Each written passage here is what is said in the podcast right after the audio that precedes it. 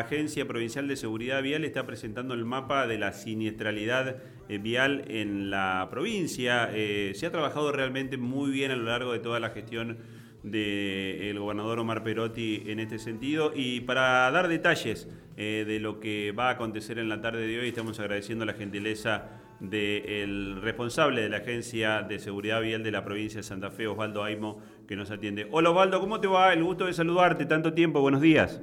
Buen día, ¿cómo te va? Sí, el gusto es mío. Sí, la verdad, hacía mucho que no lo... Hacía mucho tiempo que no conversábamos, exactamente. Bueno, Osvaldo, eh, contanos un poquito de la actividad que se va a estar presentando y en, y en qué consiste este, esta suerte de, de, balance, de resumen que van a estar presentando hoy con el mapa de la siniestralidad vial en la provincia. Bueno, este, viste la Agencia Provincial de Seguridad Vial, dentro del Ministerio de Seguridad de la provincia, el 10 de diciembre, cuando el gobernador Omar Perotti se termina su gestión, también terminamos la nuestra y queríamos hacer un, balance y de cara a la sociedad, fundamentalmente a través de ustedes, los medios de comunicación, de cómo fueron estos cuatro años, ¿no? Este, yo asumí el 20 de diciembre del 2019 eh, y bueno, nadie sabía que a tres meses de asumir la gestión iba a empezar la pandemia claro. eh, de coronavirus, que bueno, yo siempre cuento una cuestión bastante emblemática. El 10 de, de, de julio, el 10 de agosto, perdón, este, el Día de la Seguridad Vial, eh, había una niebla tremenda y todos los medios de comunicación que me llamaron, nadie habló de seguridad vial, todo claro, claro. de coronavirus. Me imagino. Fue, fue muy emblemático, pero bueno, eh, nosotros lo que queremos hacer eh, hincapié fundamentalmente es en, dos o tres cuestiones que, me parece que son importantes de la gestión. El hecho que hemos dado vuelta a la página de la provincia con respecto a la cantidad de controles, ¿no? Tenemos todos los datos y, y eso habla a las claras de que hemos aumentado 1.200% la cantidad de controles que hemos hecho a partir de 2019. Este, y eso para nosotros, yo dije cuando asumí este, la responsabilidad de la agencia que los controles salvan vidas. ¿no? Y lo difícil de trabajar en la prevención primaria, como lo digo desde hace más de 30 años que hago seguridad vial, eh, lo difícil de trabajar en la prevención primaria es que yo siempre se lo digo a la agencia, a la, a la Policía Vial de Santa Fe, nuestro brazo ejecutor de estas políticas, que nunca vamos a saber que esa persona que detuvimos por conducir bajo el efecto del alcohol aquella madrugada o día o mañana o cualquiera, si no hubiéramos estado nosotros un kilómetro, 10 o 20 más adelante, hubiera tenido un grave accidente de tránsito que no solamente puso en riesgo su vida, sino la de los demás. ¿no? Claro. Eso no vamos a saber nunca y esto es lo difícil de trabajar en la prevención primaria. Osvaldo, eh, y contame, eh, el balance eh, es positivo, vos sos un hombre con, mucha experiencia previa a lo que es la gestión de gobierno, trabajando en distintas ONG, este, mm, con, las entidades de, la comunidad respecto del tema de la seguridad vial. ¿Estás conforme con lo que se hizo? ¿Qué, qué, quedó en el saldo pendiente? Mira, eh, bueno, varias cuestiones. Lo, lo, primero es este, lo que decías recién, o sea, yo he tenido mucha mucha experiencia de trabajar, inclusive cuando no había controles, ¿no? Claro. Este, y esto es lo que soy muy... Eh, eh, con la historia que me tocó vivir a mí, o fíjate, en el año 1995, cuando entra en vigencia la 24449, que era la ley de tránsito, que por primera vez los legisladores de aquel momento ponen el 0,5 gramos de por litro de sangre permitido en conductores particulares, 0,2 moto y 0,0 conductores profesionales, yo estaba en Alemania, becado en una escuela de educación vial para niños. Y en ese momento Alemania tenía permitido 0,8 para los conductores particulares. Cuando yo vuelvo a la Argentina me encuentro con el 0,5, no estoy igual a mí, porque estamos más estrictos que los alemanes. Claro, sí, ¿quién te controlaba? Claro. ¿Está? Diez, cinco años de vigencia de la ley, cinco años de vigencia de la ley. En el año 2000 yo este, eh, capacité y yo formé a todos los grupos de padres autoconvocados que fuimos los padres de la ruta que hicimos los primeros contra la alcoholemia porque el Estado no controlaba.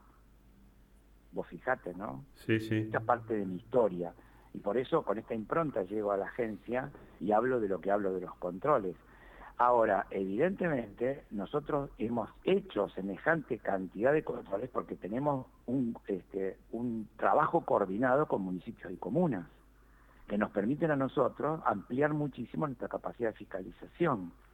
Y además la llegada de los alómetros, ¿viste? Nosotros tenemos 65 alómetros distribuidos en todos los puestos de control que nos permiten agilizar tremendamente y que hizo que de los 223.000 test de alcohol que hicimos en el año 2022, a julio del año 2023 estábamos en 375 mil. Osvaldo, em, ¿y, qué, balance hay del tema de la alcoholemia cero, de la ley nacional? Porque sé que también vos particularmente tenés una visión, este, valga la redundancia, particular respecto a este tema, a partir de esto que comentabas, ¿no? de, la experiencia que hay, eh, por ejemplo, en países europeos. Mira, eh, yo siempre digo una cuestión, o sea, primero la alcoholemia cero, o sea, siempre luché para que la gente que está alcoholizada al volante no conduzca. Claro. Esa, esa es mi lucha desde siempre, por eso conté la historia. ¿Y con qué? Con los controles, ¿viste? Claro, nosotros en aquel momento nos sancionábamos, porque no somos el Estado, ¿me entendés? Pero al no haber control, los padres de la ruta separábamos a la gente que estaba alcoholizada y la sacábamos de la vía hasta que bajara. Entonces, esa es una cuestión. La otra cuestión es que es imposible, porque, porque el INTI, que es el, el órgano nuestro que nos regula la cuestión de la homologación de los alcoholímetros y además la calibración de los alcoholímetros, dice, dice el INTI, que se desaconseja las políticas de 00 porque los alcoholímetros tienen error. Claro. Entonces, yo te pregunto, si yo vengo alcoholizado y vos me sacás de la vía y me sancionás y todo lo demás, perdido la licencia, me retenés el vehículo, está todo bien. Ahora, si fue por un error, yo te bajo a Jesucristo. ¿eh? Claro, claro. Y eso no lo podemos permitir, porque estamos poniendo en tela de juicio un, como siempre hacemos los argentinos, un sistema que está ya está probado en todas partes del mundo. Ahora yo pregunto, vos fíjate, yo te doy tres casos. España, España, donde me formé, yo, soy experto en seguridad vial en una universidad de, Madrid. España, 0,5 permitido igual que nosotros. Tiene una tasa, una tasa de muertos por accidente de tránsito de 3.5 por cada 100.000. ¿Sí? Suecia, el líder, a quien yo sigo siempre, porque tuve la suerte de vivir en Suecia. 0,2 permitido para todo el mundo. Tasa de muertos 2.5 cada 100.000. Inglaterra, el paradigmático, tiene 0,8 todavía permitido. 0,8. Tasa 2.7 muertos cada 100.000. Te pongo el de acá al lado. Brasil, ley de alcohol cero. 15.8 muertos cada 100.000. Uruguay, ley de alcohol cero. 16.2 muertos cada 100.000. Paraguay, ley de alcohol cero, 20.4 muertos cada 100.000. Algo están haciendo mal. Claro.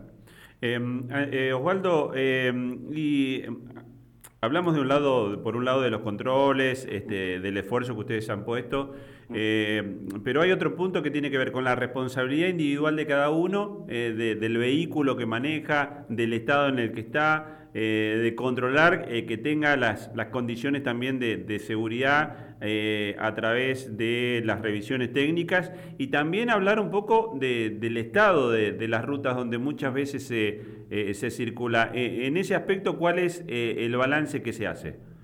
Mira, vos, vos sabés que todo lo que dijiste y faltan cosas, habla de, un, de una palabrita, la palabra es complejidad. Claro.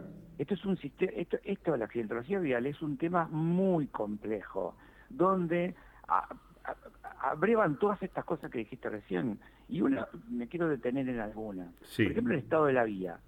El estado de la vía, eh, los nuevos paradigmas de la seguridad vial demuestran que ante un accidente de tránsito, antes decíamos que el 90% de la responsabilidad es el factor humano, el 5 en la vía y el 5 en el factor vehicular. Y eso no es cierto una cosa demasiado matemática para un problema tan complejo. Entonces, cuando vos los mezclas a los tres a los tres ingredientes de la seguridad vial y ves la responsabilidad del factor humano, de 90 sube a 94, pero el 5% de la vía, cuando vos los mezclas, sube al 28%. ¿Qué quiero decir con esto? Que muchas veces el mal estado de la vía, la falta de señalización, tanto vertical como horizontal, como el mal diseño de una vía, puede ser este, eh, desencadenante de un accidente grave de tránsito. Ahora, también te tengo que decir otra cosa, y esto es el tema de lo que dijiste recién también vos, ¿no? Entonces, en el resumen que hiciste, la responsabilidad de cada uno.